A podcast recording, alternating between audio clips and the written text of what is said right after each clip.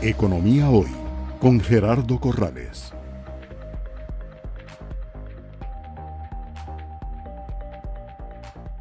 Muy bien, estas eh, proyecciones de mayor crecimiento económico obviamente son de interés en todos los países porque tienen otros efectos eh, en el resto de la economía y uno de los más importantes es el efecto sobre el nivel de desempleo.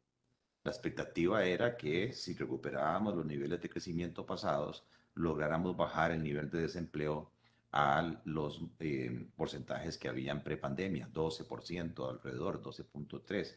Pero vemos que la tasa de desempleo sí bajó, pero se mantiene por arriba del nivel prepandemia, al contrario de la producción que ya, como decía don Rodrigo, supera los niveles prepandemia.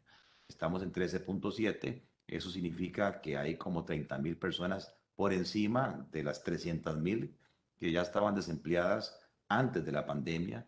Pero también hay un elemento técnico que la gente no observa y es que la participación laboral, eh, esto es eh, de la población de más de 15 años en capacidad de trabajar, eh, cuántos están en la fuerza laboral, antes de la pandemia era 63%, después de la pandemia eso se bajó a cerca del 59.9%. O sea que hubo cerca de 40 mil personas que se cansaron o tomaron la decisión de salirse de la fuerza laboral y eso hace que todavía tengamos entonces consecuencias heridas de la pandemia que afectan a 70 mil personas por encima de los niveles prepandemia. ¿Hay alguna explicación, don Rodrigo, que el Banco Central esté viendo en cuanto al por qué el desempleo no logra alcanzar los niveles de pandemia? Bueno, aquí de nuevo el, cuadro es, es, mixto. Tuvimos eh, realmente una recuperación eh, eh, importante, y muy significativa eh, en el mercado laboral en el año 2021. La tasa de desempleo cae al 13,7%. Recordemos que el año, en el año 2020 cerró en algo como cercano al 20%. Em, y la tasa de desempleo ha alcanzado un máximo de 24,4% en el trimestre móvil a julio del 2020. Luego se moderó a, a 20% hacia finales del 2020 y cerró en 13,7% en el 2021. Así tuvo una, realmente una caída importante la tasa de desempleo en el 2021, pero en efecto todavía ese 13,7% está por encima de los niveles prepandemia, en 1,5%. Em, de manera que la recuperación fue parcial eh, y, no, eh, y no fue en línea con la recuperación de la actividad económica, que sí, más que superó los niveles prepandemia ya desde mediados del año.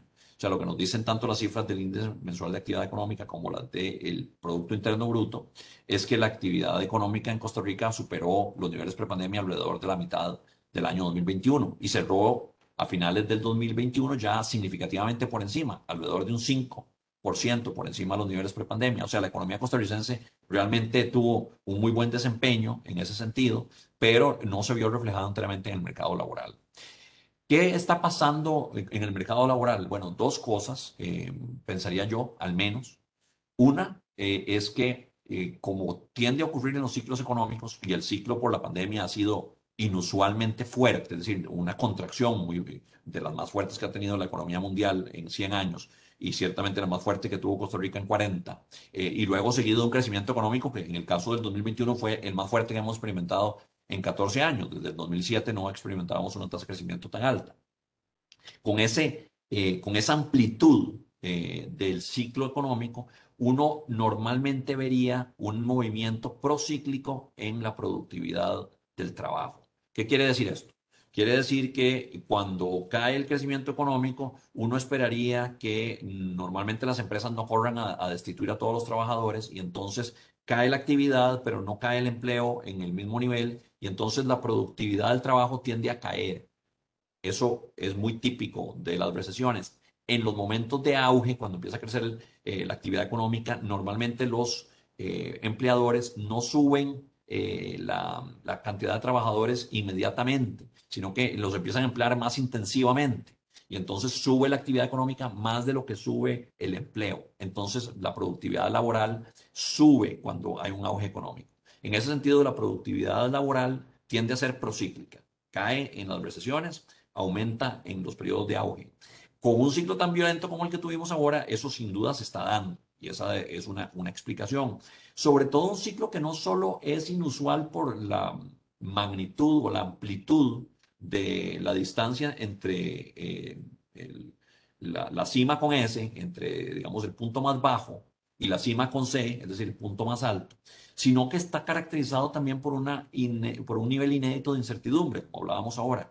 Entonces eso hace que las empresas tengan todavía más cuidado en apurarse a contratar empleados si no saben si esa, esa recuperación que están percibiendo va a ser más o menos duradera. Entonces, ante esa incertidumbre, es natural que uno vea que la actividad económica se recupera más rápidamente que el mercado laboral. Eso ha pasado en muchos países y eso ha pasado en muchos ciclos económicos, no solo en este, pero en este es particularmente importante em, e, e, entender que ese fenómeno de la incertidumbre puede haber tenido una incidencia en esa recuperación más lenta del mercado laboral.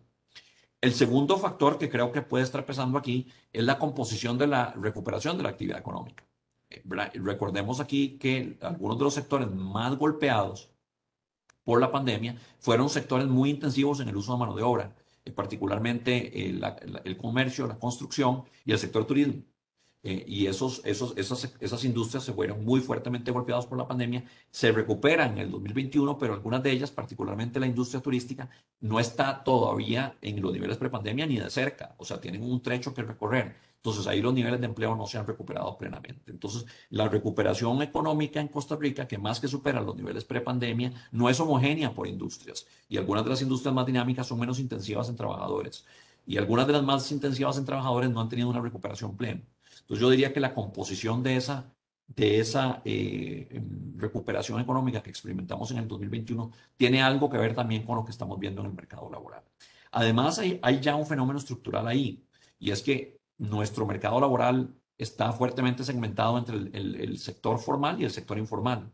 La caída en el empleo y en los salarios en el sector informal en el año 2020 fue mucho peor que la que se experimentó en el sector formal.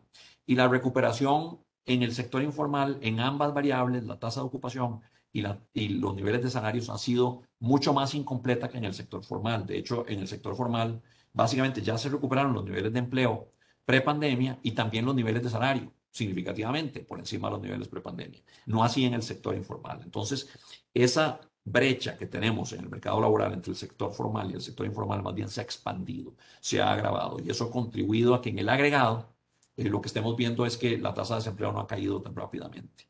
Y eso ya apunta a algunos temas estructurales que nosotros en la economía costarricense venimos arrastrando por muchos años y que tiene que ver con la altísima tasa de informalidad, que en última instancia es un fenómeno reflejo y gemelo de la alta tasa de desempleo porque ambos responden a una tercera causa que yo pensaría está sentada en los altos costos de emplear trabajadores en Costa Rica.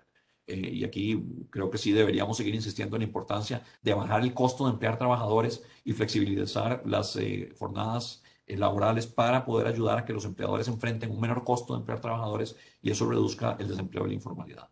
Pero yo diría que por ahí andan las, las causas, Gerardo. En efecto, hay otro fenómeno que hemos visto que ha ayudado a que la caída en el desempleo haya sido más fuerte de lo que se hubiera dado de otra forma. Y, y es que el crecimiento de la participación laboral ha sido muy eh, muy moderado. De hecho, en los últimos meses del 2021 se estancó. La gente no está volviendo al mercado laboral. No estamos en los niveles de participación que teníamos pre-pandemia. Y eso, como bien decía Gerardo, eh, implica que alguna gente como que tiró la toalla, como que dejó de buscar trabajo.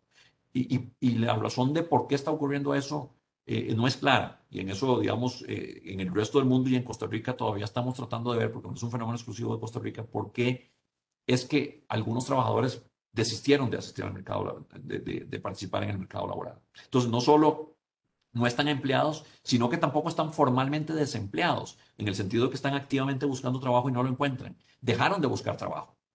Eh, la pregunta es por qué, y ahí yo pensaría, eh, de nuevo, es muy prematuro para poder tener eh, estimaciones, estudios econométricos, pero yo pensaría que las hipótesis que se han barajado deberían andar por las siguientes. Primero, Puede ser algo relacionado con temor a contraer el virus. O sea, todavía alguna gente prefiere quedarse en casa eh, y prefiere no exponerse.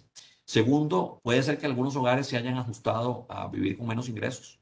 Eh, y entonces ya no se necesitan los ingresos de algún otro eh, miembro de la familia, porque ya se acostumbraron a que en el contexto de pandemia, pues de alguna forma nivelaron o ajustaron sus niveles de consumo. Y eso podría estar, digamos, reduciendo también el incentivo para para salir a buscar trabajo.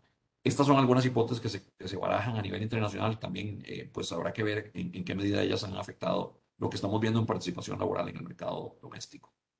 Muy interesante. Yo le agregaría otras dos hipótesis igual este, sobre ese fenómeno que es interesante eh, analizar. Y es que la pandemia afectó mayoritariamente a las mujeres eh, en cuanto a responsabilidades en el hogar. Eh, tanto para el cuidado de menores que no han tenido que ir a las escuelas presencialmente, como cuidado de adultos mayores. Y el otro elemento que es, que es mundial también es un fenómeno de afectación en salud mental. Mucha gente afectada eh, con cuadros depresivos u otro tipo que lamentablemente pues los mantiene fuera de la fuerza laboral. Bueno, sí, son dos eh, factores fundamentales, Gerardo, tienes toda la razón. Eh, claramente, en términos estadísticos, eh, por lo menos el, el, primero es muy fuerte. En efecto, la caída en la participación ha sido más fuerte para la mujer que para el hombre, que para los hombres. y eso, desafortunadamente, puede mucho tener que ver no con una decisión voluntaria, sino más bien porque las circunstancias de la pandemia exigieron que muchas personas, y, y aquí hay un sesgo, digamos, social, cultural, que afecta particularmente a las mujeres, hayan tenido que quedarse en, labores de cuidado, en efecto, en efecto cuidando familiares enfermos eh, como consecuencia de la pandemia y esto ha afectado también la participación laboral. Eso, eso es así. Eh, el, el, segundo factor también es un factor importante, eh, la salud mental. Economía hoy, democratizando la educación financiera.